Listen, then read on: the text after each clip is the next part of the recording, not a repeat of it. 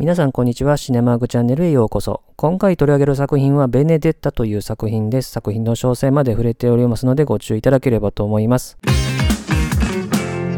それではこのベネデッタの基本情報から紹介しておきますと、この映画は2021年のフランス、ベルギー、オランダの合作映画で上映時間132分ですね。で、この映画のですね、ベネデッタというのはですね、実在の人物でですね、まあ、ジュディス・シー・ブラウンという人が1986年に発表した小説ですね。まあ、これに登場する16世紀から17世紀にかけてイタリアにいたですね、実在の修道女の人なんですね。で、この人に関連する資料が発見されたことを受けてですね、まあ、それを小説家にしたとで、この映画に出てくる全てが実話というわけではなくて、まあ、着想を得た物語というふうに冒頭出ますようにですね、特に終盤の展開なんかはですね、創作なんかも入っていると、まいうところですけれども、この映画に出てくるですね、えー、関連人物も含めて実在した、まあ、ほぼ実話の話を描いているという作品ですね。で、ちなみにこの映画は18歳未満は見ることできないという作品ですね。で、この映画のスタッフですね、監督、脚本がポール・バーフォーペンですね。まあ、このチャンネルではですね、ロボコップは取り上げてますけれどもね、まあ、オランダでですね、キャリアを始めて、ハリウッドに渡って、その後またオランダ戻って、まあ、近年では、まあ、特にフランスを中心にね、ヨーロッパで活躍してる人ですね。で、音楽がアン・ダッドリー、撮影がヨープ・デル・ブルフという人ですね。で、主人公のベネデッタを演じたのがビルジニー・エフィラという人ですね。この人はポール・バーホーベの前作 L ですね。あの映画の主人公の近所の家の奥さん役で出てた人ですね。で、彼女が入る修道院の院長フェリシタを演じたのがシャーロット・ランプリングですね。まあ、彼女はイギリス生まれの女優さんで、まあ、愛の嵐とかね、近年ではさざ波とか、このチャンネルで取り上げた作品で言うと評決なんかもあるし、あとはスイミングプールとか、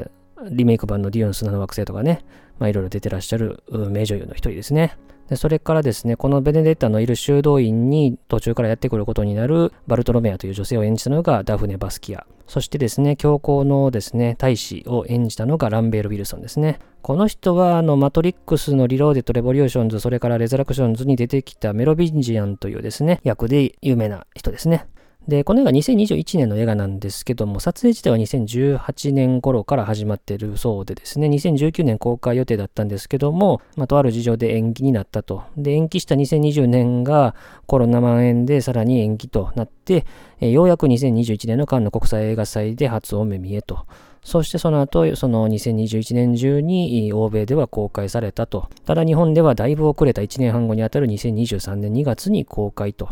いう作品ですね。で、この映画はね、まあ、特にキリスト教の原理主義団体からは大きな反発を招くこともあってですね、まあ、上映反対とかですね、まあ、そういった運動もありました。で、まあ、ロシアはね、キリスト教じゃないんですけども、この映画は上映禁止となってましてですね、まあ、本当に大きな話題を読んだ作品ではあるんですけども、日本では、まあ、その影響か何かわかりませんけれども、だいぶ遅れた公開という形になりましてですね。まあ、しかもね、まあ、18禁ということもあるので、まあ、大手の映画館ではやってなくて、私もアップリンクに見に行ったという感じでですね、公開規模も決して大きくないという作品ですね。で、評価関係では大きな映画祭で言うと、カンの国際映画祭ではパルムドールにノミネートされてますし、まあ、セザール賞というね、まあ、ヨーロッパの映画のですね、集まる祭典では、このベネデッタを演じたビルジニエ・フィラが女優賞にノミネートというところでですね、まあ、その他映画祭でも評価はされてるんですけども、まあ、見る人によってはもうとんでもない冒涜映画だというところだと思いますし、見る人によってはもうとんでもない傑作だと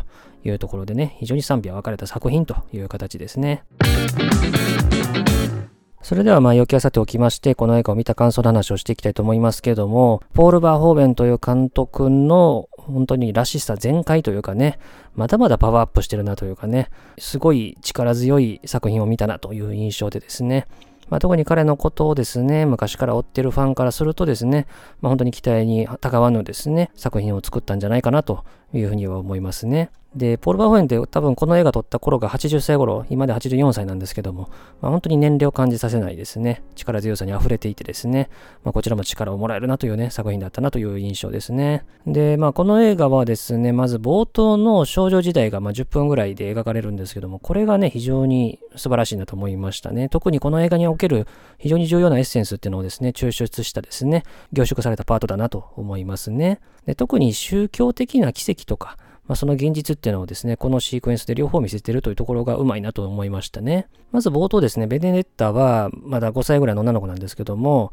両親に連れられてですね、修道院に向かうんですね。で、その途中ですね、複数の男たちに囲まれて金を出すように要求されるんですね。で、そんな男たち相手にですね、この少女のベネデッタはですね、一人立ち向かってですね、あんたたち罰当たるよっていうような感じでですね、反抗するんですね。まあ、そうすると木の陰から出てきた鳥がですね、その男のですね、顔に糞をしてですね、で、男たちはそそくさと退散するっていうですね、シーンになるんですね。鳥に糞かけられた程度のことでですね、男たちが退散するなんてまさに奇跡のような話というかですね、ここでもですね、まあそういうような描き方をしてるんですよね。まあそんな奇跡が終わった後ですね、ベネデッタは修道院に到着して、まあ、シャーロット・ランプリングが演じるフェリシタ院長のもと面会するんですね。で、この修道院に預けるにはお金がかかるわけですね。で、この両親はですね、まあ、その院長が提示する金額が高いということで、ベネデッタのお父さんが値切り交渉を始めるんですよね。まあ、そうするとね、院長から当然叱りの言葉を受けてしまうということで仕方なくお金を払って、ベネデッタは修道院入りを果たすことになるというとこですね。まあ、なので、ここのシーンでは、キリスト教っていうのが、まあ、決してね、その、事前ではなくて、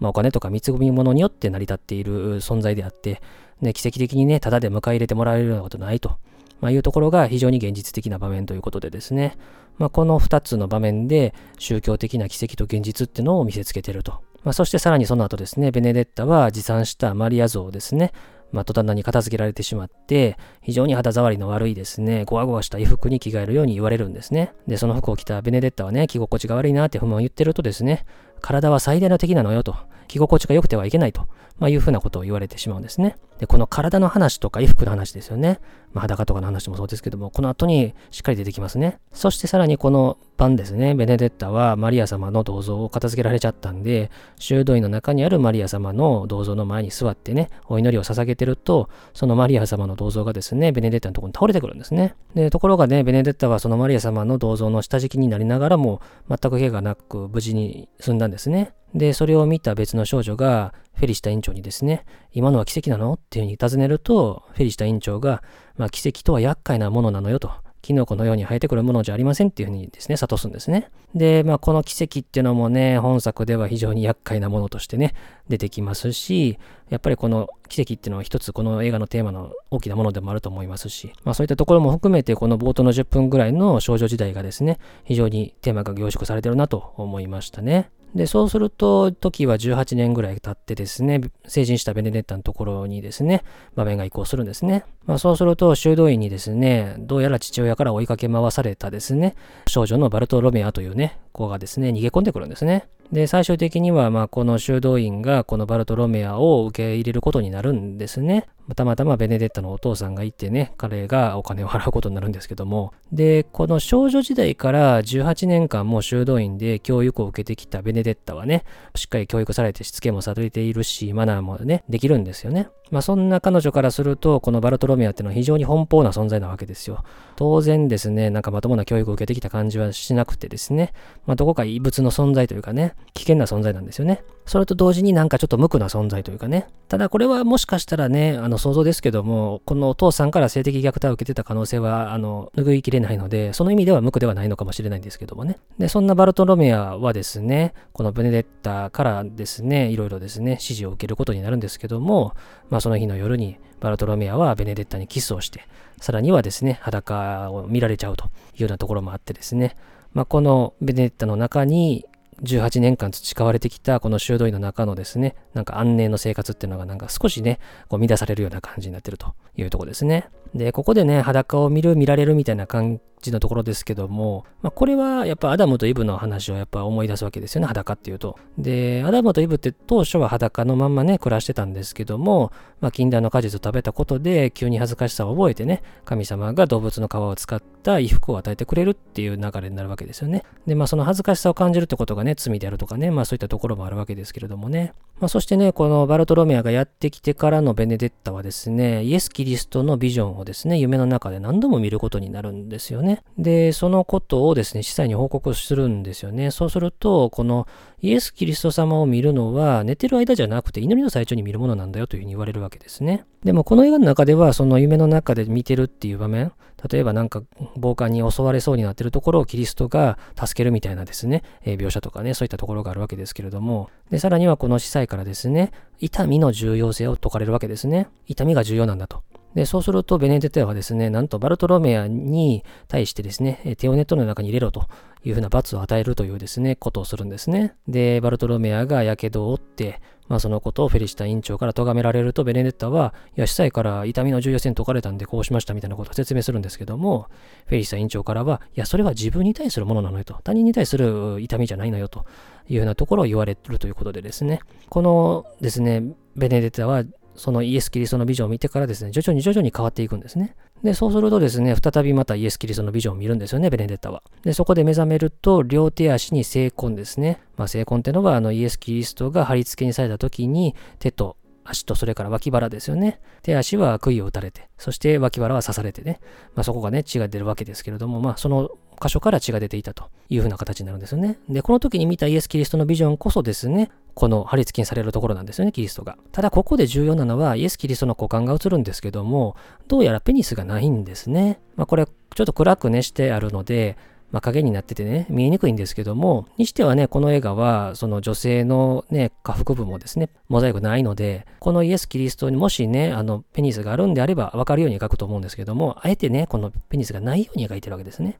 で、これ見て、どういう意味かなって考えたんですけど、これおそらくですけども、ベネデッタがまだ男性器を見たことがないから、このイエス・キリストのビジョンを見たとしても、まあ、見た目はいわゆるイエス・キリストのあの肖像画のね、姿なんですけども、まあ、それが裸になったらどうなってるかってところがわからないんで、おそらくこのペニスがないイエス・キリストのビジョンだったんだろうなと、まあ、いうふうに捉えることができるというかね。このキリスト教において最も重要な存在なわけですよね、イエス・キリスト。まあ、そんな彼のビジョンをですね、がある意味、ベネデッタの中で未完成であるというところは非常に興味深いというかですね、なんかその宗教の中で、みんなが共通認識として持っているものの中で、ベネデッタは男性器を見たことがないから、このイエス・キリストのビジョンが他の人と違うことになるっていうのはなかなかね、面白い話だなというふうに思いましたね。そして、このベネデッタがイエス・キリストのビジョンを見るのはこれが最後なんですね。これも重要だと思いますね。この映画の中では3回ぐらいイエス・キリストのビジョンを見る場面っていうのがあるんですけども、まあ、それが観客とも共有されてるんですが、以降の場面では出てこないんで、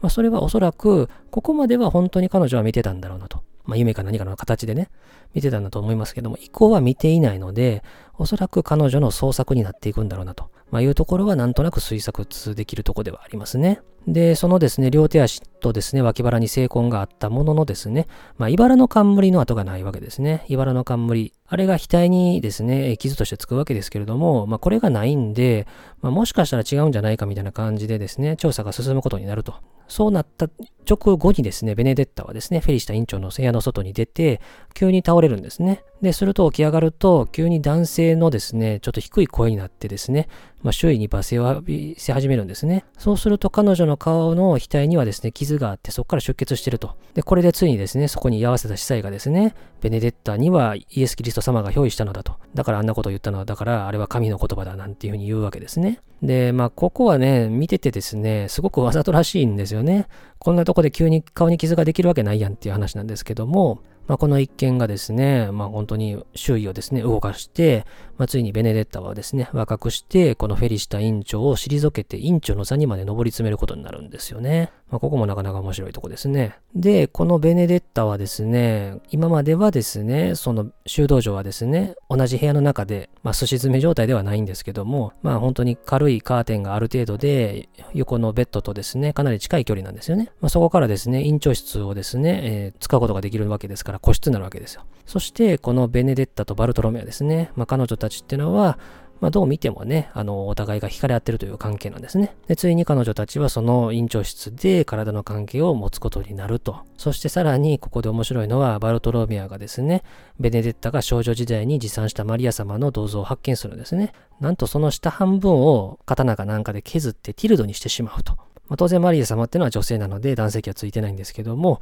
まあ、それをですね、男性器代わりにするというですね、なかなかのシーンですね。まあこれはもう見る人によってはもうとんでもない冒涜行為ですけれどもね。まあ、これをやってしまうと。そしてさらにですね、まあ、重要な話として、そのベネデッタが倒れた時に、まあ、陶器の破片がですね、下に転がってたというのをですね、フェリシタ院長の娘のクリスティーナがですね、目撃してるんですね。で、それをフェリシタ委員長に報告するんですけども、だから、ベネデッタのやった、その両手足の傷とか、額の傷っていうのは自作自演なんじゃないかと、まあ、いうふうに言うんですけども、まあ、確かな証拠がないということで、まあ、そうだったら仕方ないねと。で、まあ、この一件のことは、私は味方できないよと、まあ、実のお母さんに言われちゃうわけですね。で、それでは納得できないクリスティーナは司祭に相談に行くんですね。そうすると翌朝全員が集まる席で、司祭からですね、クリスティーナに対して、あの、昨日相談した内容を話しなさいって言われるわけですね。で、そこで全てを話したクリスティーナだったんですけども、お母さんのフェリシタ院長は、まあ、証拠がないって話はしたよねっていうことを言ってしまったことで、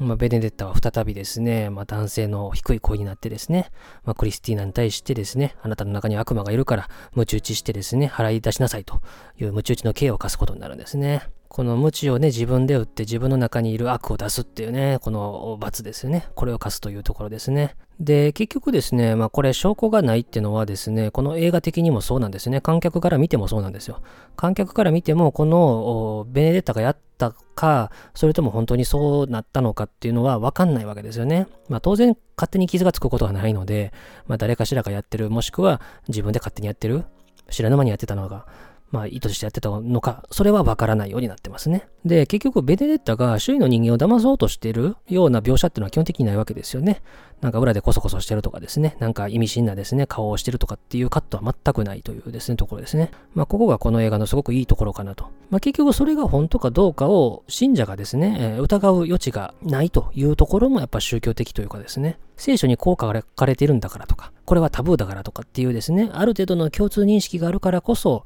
まあそれが本当かどうかっていうのは本人にしかわからないというかね、まあそういうところですよね。そしてフェリシタ院長は普通のシスターのね、座に戻るんですけども、まあ、彼女は院長時代に自分の部屋に覗き穴作ってたんですね。で、そこからですね、ベネデッタとバルトロメアがですね、まあ、ティルドを使った性交渉してるというところを目撃をして、で、ついには彼女は街を出てですね、教皇大使のところまでわざわざ報告に行くんですね。で、ここの場面もなかなか興味深くてですね、ここでの教皇大使ってのはですね、なんか食事しながらですね、フェリシタ院長の話を聞いてるという感じでね、まあ、決してなんか真剣に聞いてる感じはしないと。さらには、この教皇大使に仕えている女性がですね、非常に胸元の開いた服を着ていてですね、まあ、さらには乳房までそこで出すというところでですね、どこが経験なクリスチャンやねんっていうですね、感じがするですね。まあ結局そのキリスト教の上層部にいるような人間ですら、まあ本当に性欲とかね、まあそういった欲求にまみれてるんだなっていうのがよくわかる場面になってますね。まあこの辺りはやっぱりね、その、神父っていうですね、ある意味禁欲的な立場の人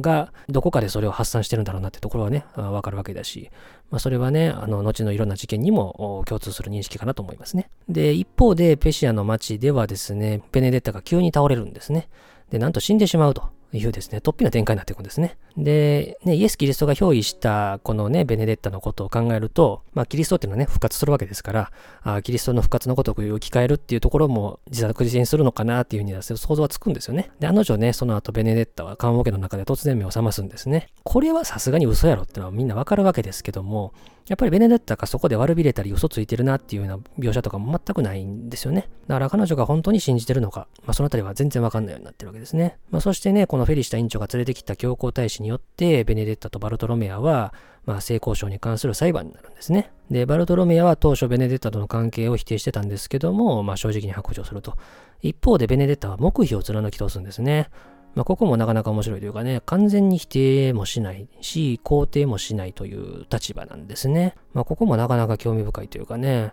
否定をしてるとしたらそれは嘘になるわけだし、でも肯定はしないという立場ですね。で、結局この一件が原因でですね、教皇太子によるですね、判断で、えベネデタは火炙りの刑になると。まさにジャンヌ・ムンダダルクのような形ですね。で、さらにバルトロメアはですね、まあ、真実をより話してくれということを頼まれて、もっとひどい拷問にかけられるんですね。バルトロメアは両手足を拘束されて、まあ、金属でできた棒状の器具をバルトロメアの膣内に入れるんですね。で、その器具を回転させると、その棒の先端が開く仕様になっているというところで、このね、拷問を受けたベネデッタの大声で泣き叫ぶところ、で、それを聞いたベネデッタが涙を流すところ、まあ、ここはね、ちょっと見てられない場面ですね。まあ、もちろん直接的な描写はないですけど、まあ、ちょっと想像しただけでもちょっときついなっていう描写ですね。で、またですね、この映画はその頃ぐらいからですね、同時並行的にペストが流行っていたっていうところが描写として出てくるんですね。まあ、ちなみにこのペストの描写はですね、このポール・バーホベンでは、えー、ハリウッドに出てきて最初に撮った、まあ、ヨーロッパとの共作でしたけどもね、グレート・ウォリアーズ、欲望の剣っていうね、1985年のね、ルトガー・ハウファーが主演をした映画の中でもペストの話出てきたし、まあ、この映画に出てくるようなキリスト教の話も出てきたんでね、まあ、このグレート・ウォリアーズは合わせてみてもいいかなと思いますね。で、このペストの流行を受けてですね、まあ、この前フェリシタ院長もついにペストに感染しちゃうと。で、さらにそれを見た教皇太子は、その箇所を隠せというふうに指示をするんですね。そして教皇太子は部屋に帰って服をですね、ちょっとまくし上げるとですね、なんと自分も感染していることが分かっちゃうと。ただ彼は何事もなかったかのように、ベネデッタの火炙りの刑の執行の現場までやってくると。で、そこでですね、フェリシタ院長はですね、どうするかっていうと、彼女からすると、ベネデッタの件が原因で、娘のクリスティーナがですね、嘘つき呼ばわりされて、そしてこのね、クリスティーナはこの場面の前に自殺してるんですね、投身自殺をしてるというところなんで、このフェリシタ院長はベネデッタのことを憎んでもおかしくないんですけども、まあ、このペストを持ち込んだのがこの教皇太子だというふうにですね、民衆に言ってですね、処刑を受けるべきはベネデッタではなくてこの教皇太子なんだと。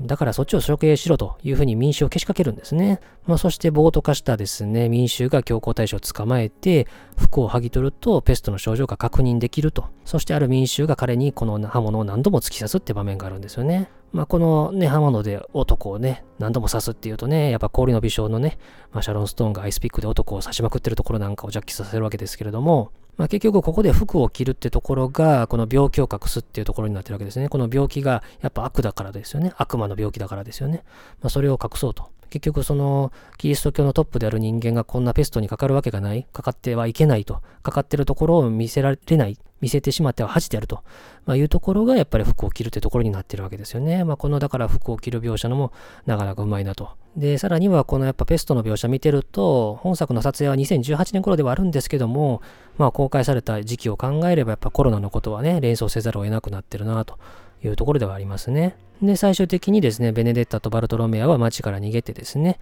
まあ少し離れた旧車でですね、一夜を過ごすわけですよね。で、ちなみにね、キリストが生まれたのも旧車でしたけれども、まあそんな彼女たちはですね、二人とも裸なんですよね。で、ベネデッタは戻らなければっていうふうに言って服をまとうわけですね。で、一方でバルトロメアは裸のまんま、戻っても意味なんかないよと。だから逃げようみたいな形を促して、ベネデッタに対してですね、あれは本当だったのと、成婚ができたの、本当だったのって真相を迫るんですけども、彼女は答えないんですね。ここでも目標を貫くと。で、服をまとったベネデッタと裸のバルトロメアって関係から考えると、どう考えても彼女は嘘ついてると。裸のバルトロメアは本当のことを話している人物ですよね。彼女は正直に白状したわけだし。一方でベネデッタっていうのは服をまとった上で目標を貫いてるわけですから、やっぱどう見ても嘘ついてる存在と捉えるのが自然だと思いますね。で、最終的には叫ぶバルトロメアを尻目に、このベネデッタを再びペシアの街に向かって映画が終わるというところで、その後の後日談が字幕で表示されると。ちなみにね、この彼女はその後牢獄に入れられてですね、70歳まで牢獄で生活したと。で、ペシアの町にはペストが蔓延しなかったと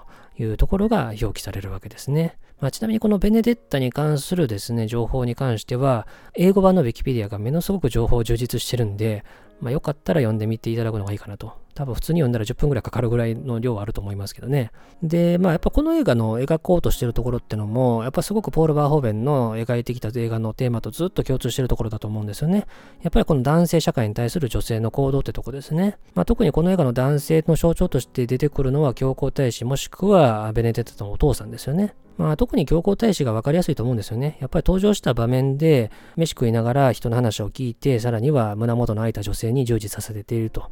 まあ、おそらくみだらな性生活を送ってるんだろうなってことは容易に想像がつくと。で、キリスト教のカトリックっていうのは、男性は神父っていう立場になることができるわけですよね。で、女性はじゃあ神父と並ぶような立場になることができるかって言ったらできないわけですよ。で、さらには修道院の院長も女性ですけども、修道院の院長になったからといって神父と同じような立場かっていうと全然違う。たかが知られてるわけですよね。で、当然時代によってあの価値観っていうのは全然違うんですけども、やっぱ2021年に制作された映画というところにおいて、じゃあ女性同士が関係を持ったらいけないのかと。だから何なのかって話だし、この男性にしか裁く人がいないわけですよね。そうなった以上やっぱ男性社会だし、反抗するために女性がどんな手使ってもいいじゃないかと。むしろそういう手を使って戦わなければ生きていけないじゃないかっていう話ですよね。で、こういった戦う女性像っていうのは、ポール・バーホーベンが、まあ、初期のオランダ時代ですよね、ショーフ・ケティの頃からですね、ハリウッドに渡って、そして再びオランダに戻ってからも描いてるテーマですよね。まあ、ハリウッド時代で言うと特にこのテーマに通ずるところで言うとやっぱショーガールが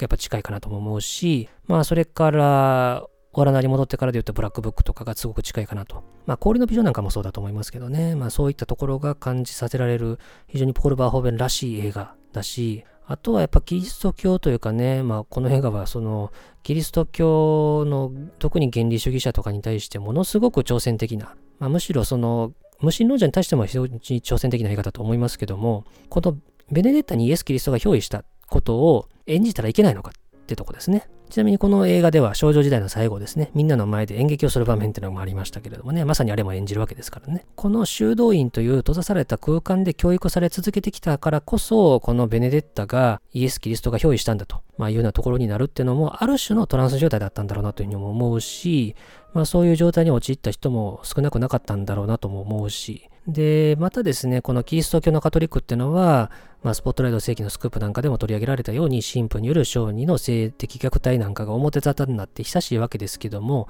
まあ、全てが解決されたわけじゃないと。まあ、結婚できないというある種の禁欲を課されたような神父がですね、まあ、その性欲のはけ口として信者の子供に対して行っていたっていうのは非常に恐ろしい事実なんですけども、まあ、それが発覚したとしても、じゃあキリスト教のカトリックが廃れたかっていうと全くそんなわけではないと。こんなとんでもないことが発覚しても人は信じ続けるんですよね。まあ、当然ね、信仰の自由っていうのが保障されているので、たとえどんなことがあったとしても、まあ、その宗教を信じる自由っていうのはあると思います。で、まあ、当然ね、日本にいれば、その信仰の自由の話で言えば、まあ、近年で言うとね、え、旧統一教会なんかの話もあるわけですけども、キリスト教のカトリックはよくて、旧統一教会がダメかっっていうところの線引きっていうのはすごく難しいと思うんですよね。じゃあキリスト教のカトリックを信仰していてみんなが平和に暮らせるかっていうとそんなわけがなくて、まあ、キリスト教の中でもですねカトリックプロテスタントって分かれているわけだし、まあ、それによってですねえー、北アイルランドでもですね、まあ、何百万人という人が死んでるわけですよね。まあ、もちろんね、まあ、一方で、それによってですね、命を救われた人、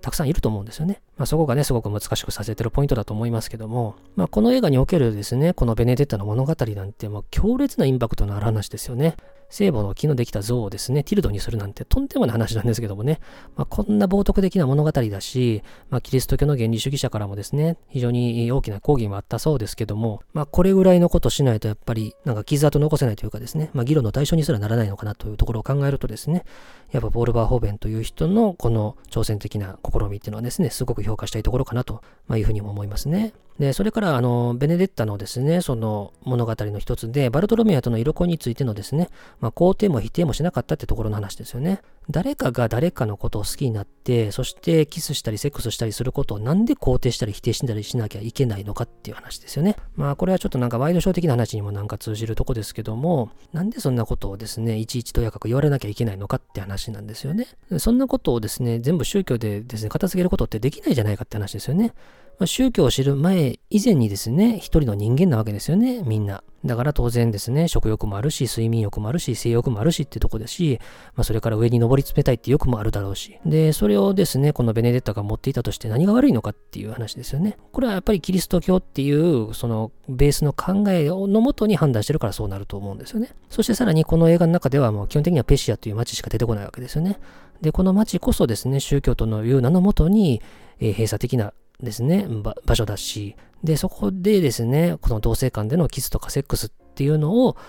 持ち込んだのは、まだ汚れのない少女のバルトロメアだったわけですよね。そしてベネデッタはそのおかげである意味快楽を享受できたわけですよね。で、そしてそれを享受し続けようとするためにペシアの町をですね、まあ、ペストというですね、病気の名のもとに封鎖したというところを考えるとですね、なかなか面白い物語ですよね。で、結果としてね、このペシアの町はペストによる死者出さずに済んだわけですからね。結局人間って、例えばどんな宗教を信仰しようが誰を好きになろうがですね、生きていなきゃ意味がないわけですよね。で、人間だけじゃなくて全ての生き物そうですけども、生を授かると、自ら自分の命を絶つ以外にその心臓のことを止めることができないわけですから、まあその上でですね、何をするのかってとこですよね。まあこの宗教論ってところもですね、まあいろんな議論ができる映画だなというふうに思いましたね。まあそしてね、この映画はね、帰宅してですね、主演した女優さんですね、えー、ブエジニー・エフィラという人のこともちょっとですね、全然知らなかったんで調べてみるとね、なんとこの映画、撮影当時で40過ぎなんですよね。びっくりしましたね。普通に、まあ、言ってて30ぐらいかなという風な見た目されてるんですよね。ちょっとジェニファー・ローレンスに似てるね、見た目されてますけどもね。まあ、非常に彼女も素晴らしかったし、バルトロメアを演じたですね、ダフのパスキアさんも良かったし、なんといってもやっぱりこのフェリシタ院長をシャロット・ランプリングが演じるからこそやっぱりこの映画の持つね、意味の重要性っていうのもね、出てきたんじゃないかなというところでですね、まあ、新たなポール・バーホーベンの傑作かなというところでしたね。